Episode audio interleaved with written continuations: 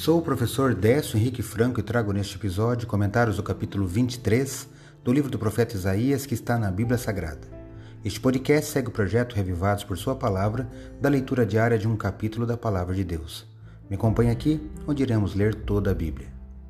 O profeta Isaías, descendente da linhagem real, foi chamado na sua juventude para o ofício de profeta e seu ministério durou por pelo menos 60 anos.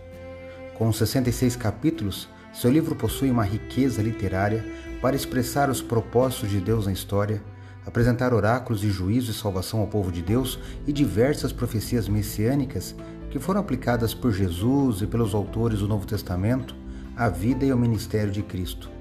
Por isso, você não pode deixar de conhecer e estudar este livro. No capítulo 23 está a profecia da derrota de Tiro, a principal cidade da Fenícia e ainda na parte final fala sobre o retorno infeliz.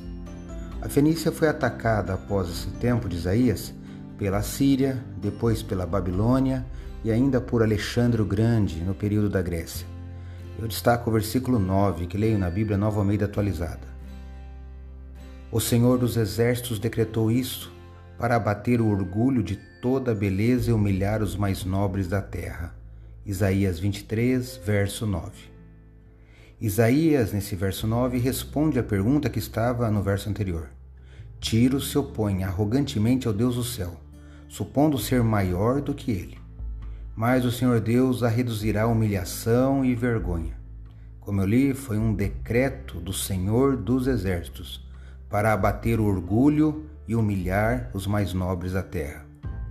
A destruição de Tiro seria uma demonstração a todos os povos como o Senhor humilha o orgulho e a arrogância humana.